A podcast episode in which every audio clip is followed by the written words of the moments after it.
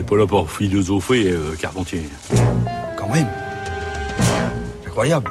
Bonjour Géraldine. Bonjour Adèle, bonjour à toutes et à tous. Vous nous parlez de musique aujourd'hui. Oui, ce livre, c'est Anatomie de la folle lyrique de Wayne Kostenbaum, paru aux éditions de la Rue Musicale.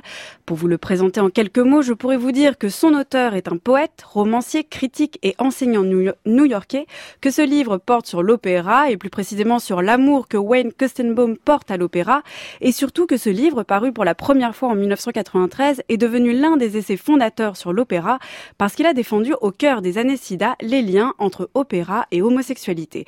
Mais dire tout cela, ce ne serait pas assez. Déjà pour exprimer tout le plaisir que l'on a à le lire, chaque exemple, chaque description de pièces, de disques, de pochettes, de chanteuses d'écoute est un moment brillant et drôle, mais aussi pour développer toute la réflexion puissante qui s'y joue entre l'opéra et l'érotisme, entre les divas et la puissance organique, entre l'art et le corps.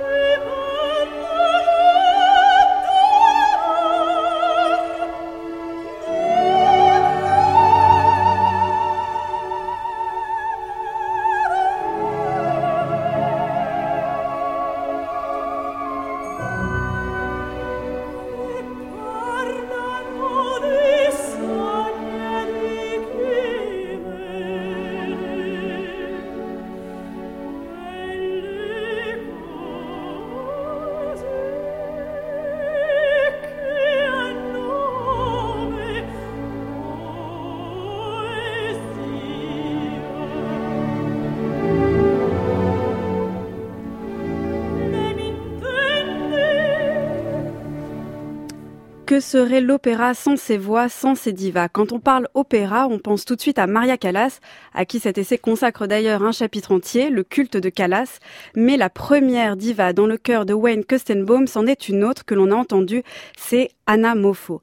Dès que je l'ai choisie en 1980, nous dit-il, ma vie a pris un sens. J'avais une voie à suivre. J'avais découvert une altitude, une mission.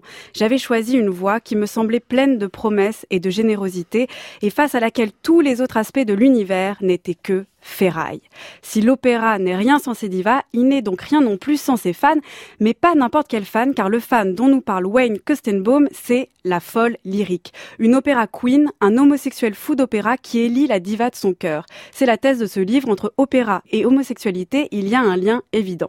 Étonnant si l'on en croit ces pièces musicales qui mettent plutôt en scène des récits bien hétéronormés, Étonnant aussi si l'on voit dans l'opéra un art classique, poussiéreux et réservé à une certaine classe, et étonnant encore si l'on ne voit pas pourquoi il y aurait un lien entre un genre artistique et une orientation sexuelle.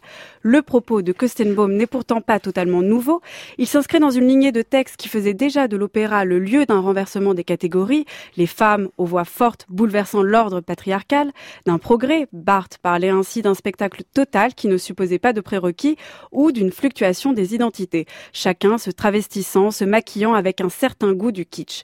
S'il n'est donc pas si étonnant sur sa thèse, que Stembaum l'est toutefois sur la forme, avec lui, à travers ses mots, à travers le récit de son amour de l'opéra, d'Anamopho, des disques qu'il a collectionnés ou des pièces qu'il a décortiquées, se ressent l'effet physique, charnel, sensuel de l'opéra, posant cette question, à l'opéra Que fait votre corps? On peut dire qu'il adjoint celle-ci et au corps Que fait l'opéra? Comment l'opéra agit sur le corps des chanteuses, de la bouche au costume, du visage au kilo, mais comment agit-il aussi sur le corps des spectateurs, du bruissement d'un vibrato à l'oreille au frisson qui parcourt le, le dos?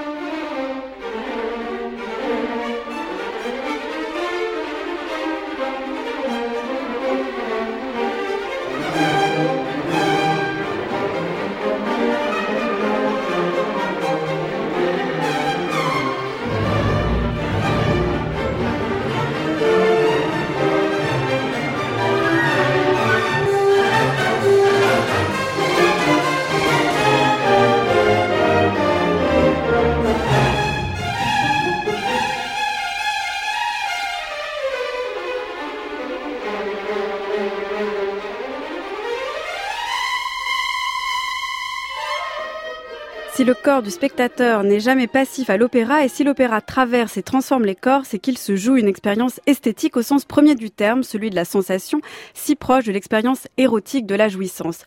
Alors pourquoi lier précisément opéra et homosexualité et pourquoi pas opéra et sexualité? Eh bien parce que pour Wayne Kostenbaum, l'art du chant, c'est l'exaltation de la gorge, cette zone de la fellation. Parce que se choisir une diva, c'est comme inaugurer un scénario érotique et parce que l'alliance de la musique et du mot à l'opéra, eh bien c'est comme un mariage queer. Il faut d'ailleurs lire le dernier chapitre de cet essai, c'est le petit guide des moments queer de l'opéra où sont détaillées les entrées, comme celle que l'on a entendue de Madame Butterfly, les scènes de vengeance, les sérénades, les ensembles ou les morts, car plus que jouer la vie sur scène, l'opéra opère la vie, elle en affiche les ambiguïtés et en sublime les identités tout en force et en lyrisme. Merci Géraldine. Le titre de ce livre? Anatomie de la folle lyrique et c'est paru aux éditions de la rue musicale. Et l'auteur, c'est Wayne, Wayne. Merci. Votre chronique est à réécouter en ligne sur le site du journal de la philo.